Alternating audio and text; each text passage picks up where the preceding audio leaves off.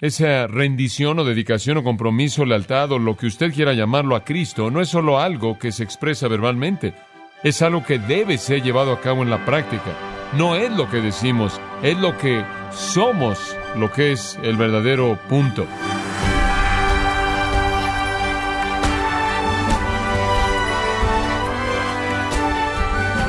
Le saluda su amigo Miguel Contreras dándole la bienvenida a esta edición de Gracia a vosotros con el pastor John MacArthur.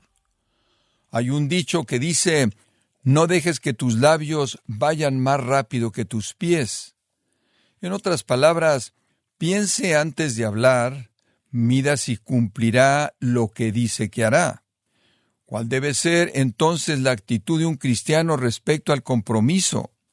En el programa de hoy, John MacArthur nos enseña que el compromiso espiritual no es algo que se verbaliza, sino algo objetivo que debe ser llevado a cabo.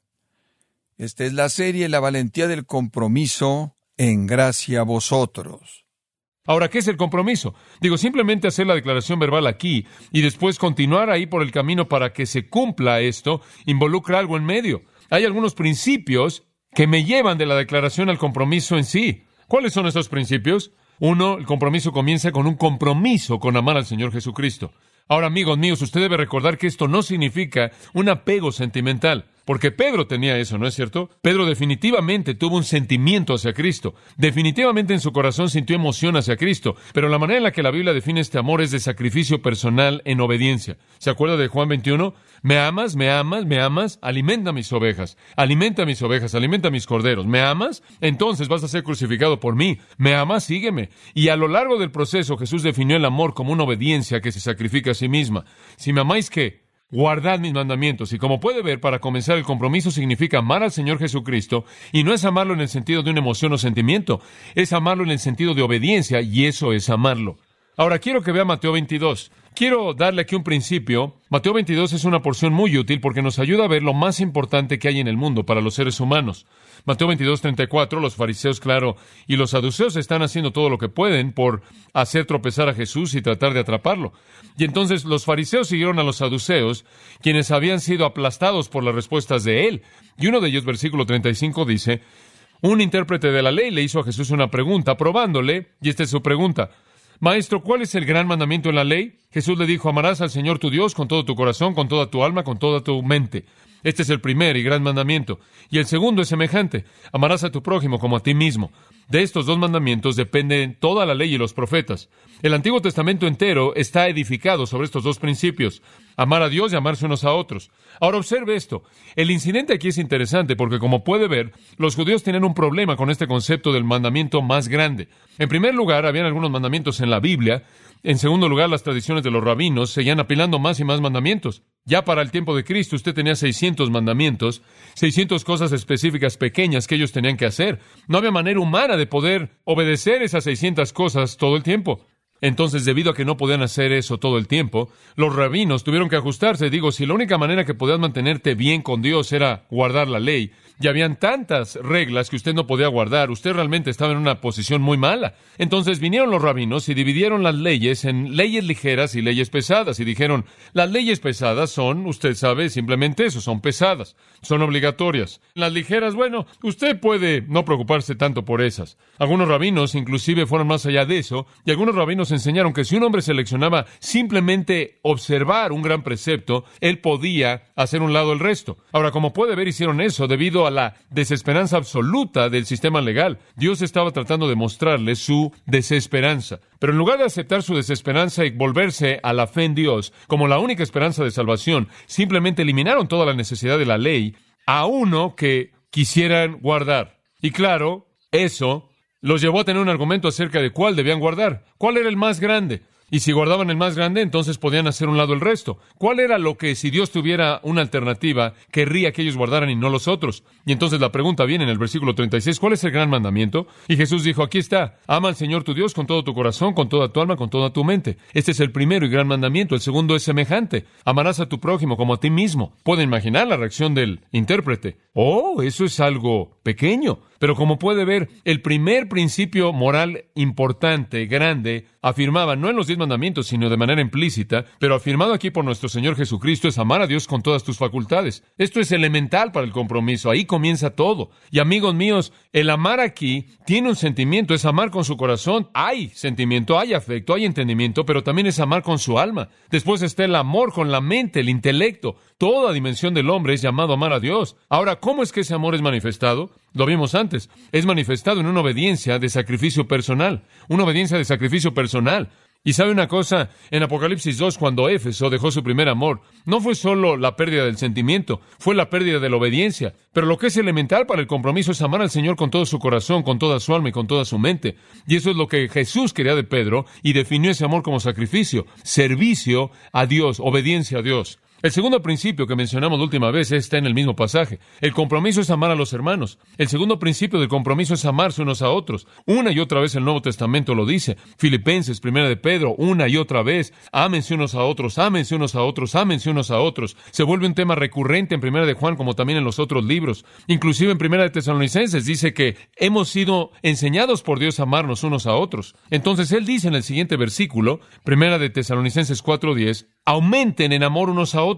Después en el versículo 2 él dice, que los de afuera conozcan la legitimidad de su cristianismo. Amarse unos a otros es tan elemental, tiene el propósito de evangelizar, tiene el propósito de fortalecerse unos a otros, de servirse unos a otros. Ahora escuche esto, el segundo mandamiento es este, amarás a tu prójimo como a ti mismo. Juan 3, usted tiene la ilustración de Jesús amando a sus discípulos. Y él les dice, así como los he amado, ámense unos a otros. ¿Y cómo los amó? Les lavó los pies. El amor de nuevo no es emoción, el amor es servicio unos a otros. El amor es servir las necesidades de otros. Eso es el amor. Ahora, puedo darle una ilustración simple de eso que quizás le ayude a ver lo que quiero decir. Es tan fácil que cuando usted habla de amar a su prójimo como usted mismo, para echarlo a perder. Permítame darle una ilustración de lo que eso significa. Pase a Santiago capítulo 2. Usted sabe, he oído a tantos psicólogos, usted sabe tantos sermones acerca de eso, he oído docenas de sermones acerca de eso, nunca he oído a alguien que realmente lo maneja de una manera que yo creo que es bíblica. Bueno, dicen ellos, antes de que usted pueda amar a alguien, usted tiene que amarse a sí mismo. ¿Alguna vez ha oído eso? Él dijo, tienes que amarte primero a ti mismo antes de que puedas amar a alguien más. Como puede ver, usted tiene que tener una imagen de usted mismo psicológica apropiada siguió diciéndome esta persona. Si usted cree que es la escoria de la tierra, si usted cree que es lo más bajo de lo bajo, si usted no tiene una perspectiva exaltada de sí mismo y se ve a sí mismo por todo lo que realmente es, usted nunca va a poder amar a otras personas. Esas son ideas absurdas, psicológicas, filosóficas.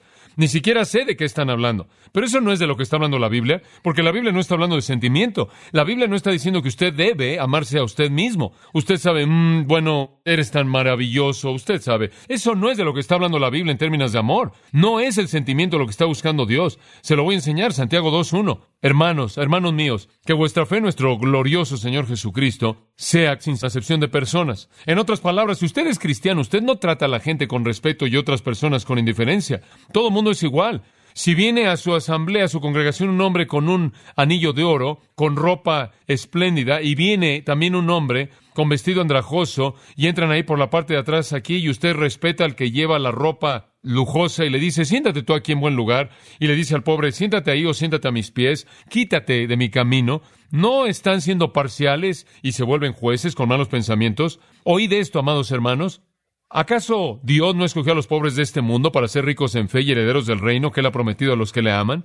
Pero habéis menospreciado a los pobres. ¿Acaso los ricos no los oprimen y los llevan delante de los tribunales? ¿Acaso ellos no blasfeman el nombre digno por el cual son llamados ustedes? ¿Han olvidado que la mayoría de los ricos no tienen nada que ver con ustedes ni con Cristo? Es difícil para el hombre rico entrar al reino de los cielos. Es más difícil para el hombre rico entrar que para un camello entrar por el ojo de una aguja.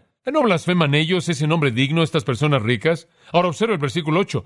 Si cumplís la ley real conforme a la Escritura, ¿cuál es la ley real? Amarás a tu prójimo como a ti mismo, bien hacéis. Pero si hacéis excepción de personas, cometéis pecado. Ahora note que la ley real es amar a su prójimo como usted mismo. Lo que eso significa es tratar a toda persona como le gustaría que lo traten usted. Ahora observe esto. Significa que cualquier gran sacrificio que usted haga para su propia comodidad, usted lo debe hacer de la misma manera para la comodidad de otras personas sin acepción de personas. No tiene que ver con su imagen psicológica de usted mismo, tiene que ver con su servicio hacia otras personas. Simplemente deténgase y piense en todo el esfuerzo que usted hace por estar cómodo. Cuando usted esté incómodo, sale y compra una silla diferente en que sentarse. O no le gusta su cama y compra una cama diferente. O cuando quiere comer algo en particular, sale y compra lo que quiere, porque eso es lo que usted quiere. O cuando se cansa de su carro, sale y compra el tipo de carro que le gusta. O compra la casa que quiere. Hace las cosas que usted quiere. Se levanta y hace todo tipo de cosas y hace cosas difíciles y hace lo que tiene que hacer para obtener lo que usted quiere. Esto es lo que está diciendo. Esa es la misma manera en la que usted tiene que conducirse para satisfacer la necesidad que alguien más tiene.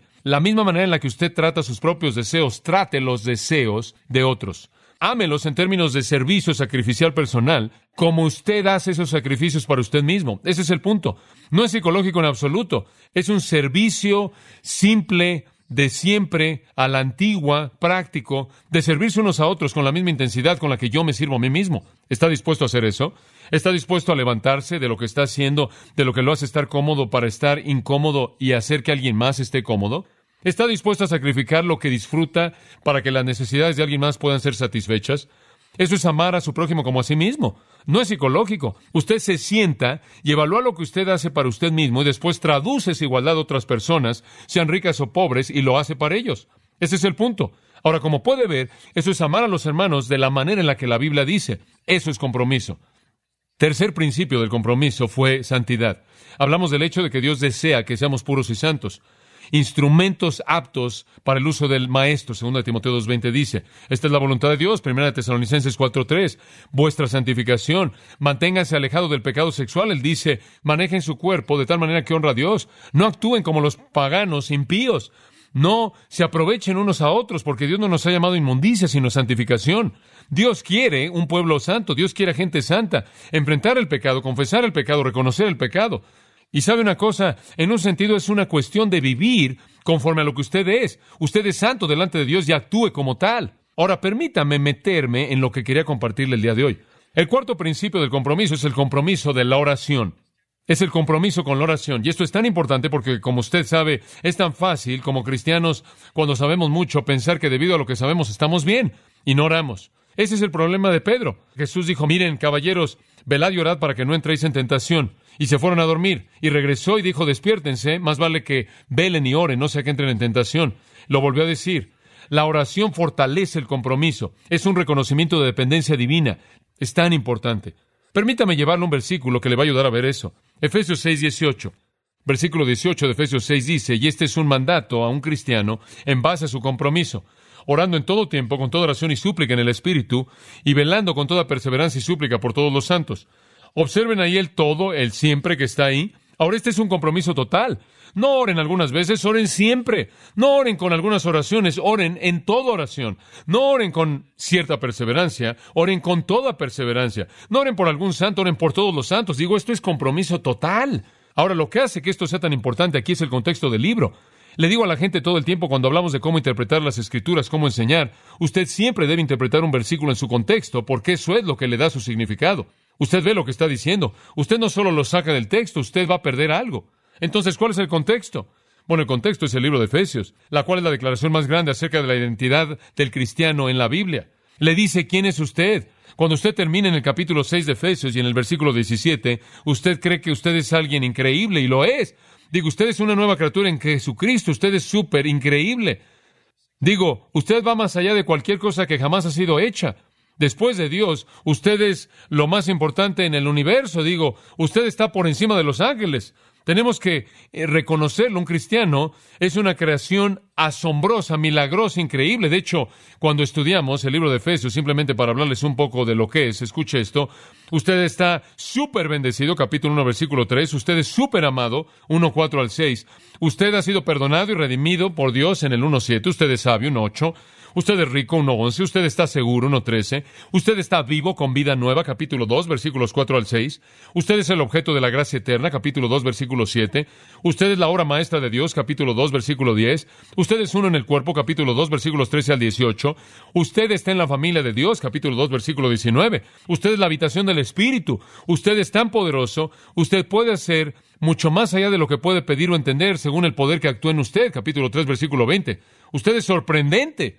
Y usted siempre oye a cristianos decir, oh, me siento tan incapaz, inepto. Ridículo. Usted tiene al Espíritu Santo, está en el cuerpo. No le falta ningún ingrediente. Capítulo 4, versículos 4 al 6. Usted tiene el don y a los hombres dotados para perfeccionarlo, para hacer el ministerio. Capítulo 4, versículos 11 al 13. Usted ha sido llamado a aprender de Cristo y a andar de manera diferente. Capítulo 4, versículos 20 al 24.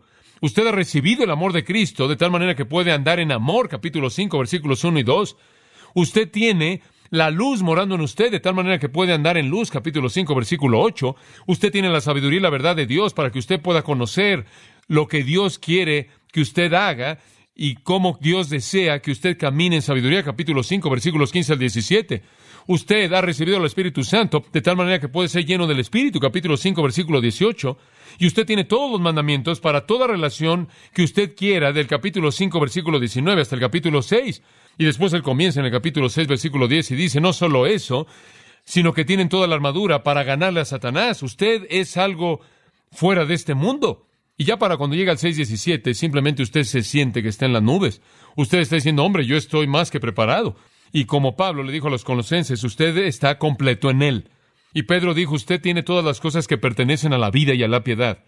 Y digo, usted realmente puede salir volando ahí en el capítulo 6, versículo 17, pensando, hombre, ya tengo todo. Y entonces el apóstol simplemente lo lleva a la humildad en el 6.18 y le dice, orando que siempre. ¿Sabe una cosa? La presentación de toda esta capacidad hasta el capítulo 6, versículo 17, podría dar lugar a lo que puedo llamar egoísmo doctrinal, o lo que podríamos llamar una sobreconfianza espiritual. Yo sé tanto, soy invulnerable. Y simplemente para asegurarse que usted reconozca lo que usted es y que todavía tiene necesidades que deben ser sometidas a Dios, Él dice, orando en todo tiempo en toda oración. Escuche, amigo mío, cuando usted se da cuenta de quién es en Cristo y usted se enorgullece por ello y se vuelve indiferente acerca de esto, usted es simplemente como Pedro y va a fracasar. Cuando usted comienza a dormirse en medio de las reuniones de oración, está en verdaderos problemas. No me importa lo que usted conozca, no me importa cuál sea su posición, usted está mal. Es un peligro latente que los cristianos enfrentan, que tienen un conocimiento de la doctrina y entienden los principios prácticos y se vuelven satisfechos y la oración no tiene lugar. ¿Con qué frecuencia debe orar? Siempre. Dice usted, pero no puedo andar por todos lados orando, orando, oh Señor, y choco. Vamos a ser como los fariseos que estaban lastimados y sangrando. Un grupo de fariseos viviendo ahí durante la época de Jesús y obtuvieron ese nombre porque pensaban que era un pecado, vieron a las mujeres y cuando una mujer venía cerraban sus ojos y continuamente chocaban con las paredes. Entonces no queremos que choque con las paredes, esa no es la idea. El orar siempre no significa que cargue usted su libreta de oración y está hablando en voz baja todo el tiempo. El orar es comunión con Dios, significa estar abierto a la presencia de Dios. Jesús lo dijo en Lucas 21:36, orad por tanto y orad siempre. Los apóstoles en Hechos 6:4 se entregaron continuamente a la oración. Romanos 12:12 continúen diligentemente en oración. Filipenses 4:6 la misma idea. Primera de Tesalonicenses 5, orad sin cesar. Ahora eso no significa que usted está ahí moviendo los labios y no puede hablar con nadie. Significa que tiene una conciencia de Dios. Por ejemplo, cuando usted ve algo bueno, le da gracias a Dios. Cuando ve algo malo, le pide a Dios que lo corrija. Cuando ve algún problema, le pide a Dios que le enseñe lo que necesita aprender y después lo libre de eso. En otras palabras, todo lo que sucede está relacionado con Dios, ¿se da cuenta? Es simplemente un flujo de vida con una conciencia de Dios. Esto es parte del compromiso. Simplemente vivir mi vida en una conciencia de Dios orientada hacia Él, sensible a Él, de tal manera que todo pensamiento se vuelve a Él. Toda actitud se orienta hacia Él. Todo lo que veo es interpretado hacia arriba, hacia Él. Entonces debo orar en todo momento siempre consciente, capaz de hacer eso. Y claro, ese es un área en la que usted tiene que enfrentar con el pecado, porque si hay pecado ahí, hombre, eso realmente bloquea esa comunión dulce, ¿no es cierto? Eso realmente bloquea el gozo de esa comunión. Bueno, ¿cómo debe usted orar? Bueno, no solo siempre, sino dice en toda oración y súplica, variedad, todas las formas, en privado, público, de manera verbal, en silencio, fuerte, planeado, espontánea, lo que sea de pie, de rodillas, levantando manos santas, cualquier cosa, simplemente ore, todo tipo, en toda manera. Y dice velando, me encanta eso, con toda perseverancia y súplica. Súplica es una palabra específica, dayasaos, simplemente significa oraciones específicas, definidas. Velar y orar de manera definida. Es tan importante orar de manera definida. Observe, simplemente orar por generalidades no tiene sentido. Simplemente no tiene razón alguna. No hay razón para orar en generalidades, porque usted nunca sabe si Dios va a responderlas. Es como Dios bendice a los misioneros, Dios bendice al mundo entero. Bueno, usted sabe, eso es ridículo, porque usted no va a saber lo que él está haciendo. ¿Se da cuenta? No ha sido específico. Escuche esto. Me acuerdo de una persona en nuestra iglesia que ya no está ahora, y lo extraño, pero él era un hombre querido, él estaba en nuestra iglesia y él se movió a la parte este del país. Se me acercó una vez después de que no había estado aquí por mucho tiempo y él tenía un pequeño cuaderno y él dijo, ¿tienes algo por lo que yo puedo orar? Me gustaría orar por ti por algunas cosas. Yo le dije, sí, y le mencioné un par de cosas y las escribió en su pequeño cuaderno. Noté que tenía dos columnas y una línea a la mitad, la petición de oración y después tenía todo tipo de respuestas de ese lado y las escribió, y poco tiempo después regresó y dijo, quiero revisar estas dos cosas por las que he estado orando, ¿qué está pasando? Y le conté. Y él escribe y escribe y usted sabe la respuesta entera. Una vez fue a su casa y habían trece de esas cosas llenas. Él estaba trabajando en el siguiente. Digo, él sabía por qué estaba orando, él vio a Dios responder y él creía en Dios. Y cuando ese hombre se fue de la ciudad estaba buscando a alguien que tuviera un cuaderno como él y que pudiera continuar en donde él se quedó. Velad en oración y perseveremos. ¿Se acuerda del hombre en Lucas 11? Él quería algo de pan y fue y la tienda estaba cerrada. Y entonces él toca, toca, toca la puerta y el hombre le dice, vete, vete, la tienda está cerrada. Y toca y toca y toca y finalmente el hombre, después de estar tocando, baja y abre la puerta y le da el pan y Jesús le dijo, se lo dio porque estuvo tocando mucho. Y así es como usted debe orar. Sigan tocando, dice usted, esa es repetición interminable. No, no. La repetición vana e interminable es la recitación de pequeñas fórmulas. La importunidad y la perseverancia es algo totalmente diferente. Ese es el clamor de su corazón.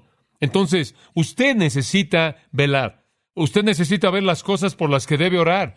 Ora específicamente y va a haber respuestas específicas y su fe va a crecer. Usted ora de manera general y usted nunca va a saber lo que Dios está haciendo. Y Él no tiene la oportunidad de mostrar su poder de manera específica. Y claro, usted siempre debe orar en el nombre del Señor. Eso significa de manera coherente con su voluntad. Ahora, ¿por quién ora usted? Observe el final del versículo 18, por todos los santos. Usted ora por todos los santos. La mayoría de la gente ora por sí misma la mayor parte del tiempo. ¿Alguna vez se ha oído usted mismo decir, Señor, yo y yo y yo y mío y qué y esto? Y usted avanza a lo largo de la oración y todo es usted. ¿Y sabe lo que dice la Biblia? Ore por todos los santos. Ahora, Dios diseñó el cuerpo para que oráramos todos unos por otros. De esa manera, toda persona está orando por otras personas en lugar de que todos nosotros estemos orando solos por nosotros mismos. Es tan importante que oremos. Entonces la dedicación total significa amar al Señor Jesucristo, amar a los hermanos, santidad y oración. Permítame darle la última. La dedicación total significa compromiso con el crecimiento. Y realmente creo que esto es tan importante. El crecimiento espiritual es un imperativo. Un cristiano que no está cultivando el crecimiento y cultivando la madurez realmente le está faltando algo. Y sabe una cosa, este es otro problema. Este es el tipo de situación que Pedro enfrentó cuando él no obedeció la voluntad del Señor. Y sabe una cosa, la gente hace compromisos verbales. Lo he visto suceder cientos y cientos de veces en conferencias y en diferentes lugares. Pasan adelante en mucha emoción y realmente lloran a partir de un corazón penitente y hacen un tipo de compromiso verbal muy importante, pero nunca realmente comienzan a crecer y nunca realmente maduran y entonces el compromiso no es real. Y lo que es elemental en el compromiso es que haya madurez espiritual. Debe haber crecimiento para que sea adecuado para todo. Ahora recordará usted que en 1 de Juan 2, 3 y 14 hay tres niveles de crecimiento espiritual. Os he escrito a vosotros, padres, porque habéis conocido al que es desde el principio. Os escribo a vosotros, jóvenes, porque habéis vencido al maligno. Son fuertes. La palabra de Dios permanece en vosotros y habéis vencido al maligno. Os escribo a vosotros, hijitos, porque habéis conocido al Padre. Esos son los tres niveles de crecimiento espiritual. Los niños pequeños, los jóvenes y los padres espirituales. Y el objetivo de todo cristiano es ser ese padre espiritual. Ahora un bebé es el que conoce al Padre. Él en cierta manera solo ama a Dios. Él conoce a Dios y lo ama y en cierta manera solo dice da, da en términos espirituales y no pasa más allá de eso. Y eso está bien, todo el mundo comenzó ahí. Pero conozco algunas personas que todavía están ahí y han pasado años. Todavía están diciendo va, va, ¿me entiende? No han aprendido a conversar en términos de la verdad de Dios y la palabra de Dios. Entonces usted ve a un bebé y un bebé claro es el que es arrasado por todos los sistemas falsos. Los niños son llevados por doquier, por todo viento de doctrina, por el engaño de Satanás. Son víctimas. El siguiente nivel son los jóvenes. Los jóvenes conocen la doctrina, los jóvenes conocen la palabra de Dios, no son tentados por la doctrina falsa, les molesta. Y usted puede identificar si usted es un joven espiritual al ver si la doctrina falsa le interesa o si lo hace enojar. El tercer nivel de crecimiento espiritual es un padre espiritual y dice, él lo conoce al que es desde el principio. Si un joven conoce doctrina, un padre espiritual conoce al Dios que está detrás de la doctrina. Él ha llegado a las profundidades del conocimiento del que está ahí. Es la diferencia entre conocer la doctrina y conocer al Dios que está detrás de ella. Es la diferencia entre la gnosis y la epignosis. Es la diferencia entre el conocimiento de cosas espirituales y el conocimiento espiritual. Pero el crecimiento es obligatorio para todos nosotros. Pedro lo dijo. Desead como niños recién nacidos la leche espiritual, la leche pura, para que anheléis la leche de la palabra, para que por ella crezcáis. Esto es elemental. En 2 de Pedro 3:18 hay un pasaje muy importante. Simplemente le leo un versículo. Antes bien creced en la gracia y el conocimiento de nuestro gran Dios y Salvador Jesucristo. Si usted no está aprendiendo, escuche esto, si usted no está aprendiendo algo nuevo, algo fresco acerca del Señor diariamente, usted está pecando.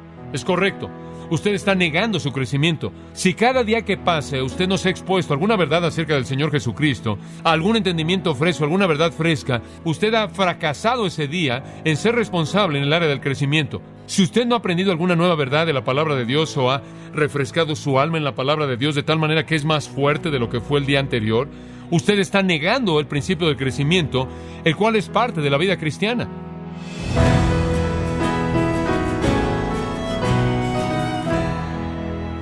John MacArthur nos recordó que un compromiso verdadero con Dios comienza al amar a nuestro Señor Jesucristo y se refleja al amar a nuestros hermanos, progresar en nuestra santificación personal y orar por otros. Estamos en la serie La valentía del compromiso, aquí en gracia a vosotros. Estimado oyente, tenemos a su disposición el libro llamado a liderar, en donde John MacArthur nos instruye con 26 lecciones de liderazgo extraídas de la vida del apóstol Pablo, John nos enseña y nos recuerda que todo cristiano en liderazgo está llamado a ser un líder espiritual. Adquiéralo en la página de gracia.org o en su librería cristiana más cercana. Y le recuerdo que puede descargar todos los sermones de esta serie La valentía del compromiso, así como todos aquellos que he escuchado en días, semanas o meses anteriores, animándole a leer artículos relevantes en nuestra sección de blogs, ambos en gracia.org. Si tiene alguna pregunta o desea conocer más de nuestro ministerio, como son todos los libros del pastor John MacArthur en español, o los sermones en CD que también usted puede adquirir, escríbanos y por favor mencione la estación de radio por medio de la cual usted nos escucha en gracia a vosotros. Es importante conocer no solo el país y ciudad de donde usted nos escucha, sino también la radio. Para quienes contactan nuestro ministerio por primera vez, pueden solicitar una copia del mensaje de promoción sin costo alguno, un mensaje por oyente, únicamente. Si usted vive en los Estados Unidos o Puerto Rico, escríbanos a Gracia Vosotros, P.O. Box 4000, Panorama City, California 91412. O puede escribirnos a través del siguiente correo electrónico radio arroba y queremos agradecerle desde el fondo de nuestro corazón su tiempo y sintonía y en nombre de John MacArthur y del personal de este organismo, invitarle para que nos acompañe en la próxima edición y así juntos continuar desatando la verdad de Dios un versículo a la vez, en gracia a vosotros.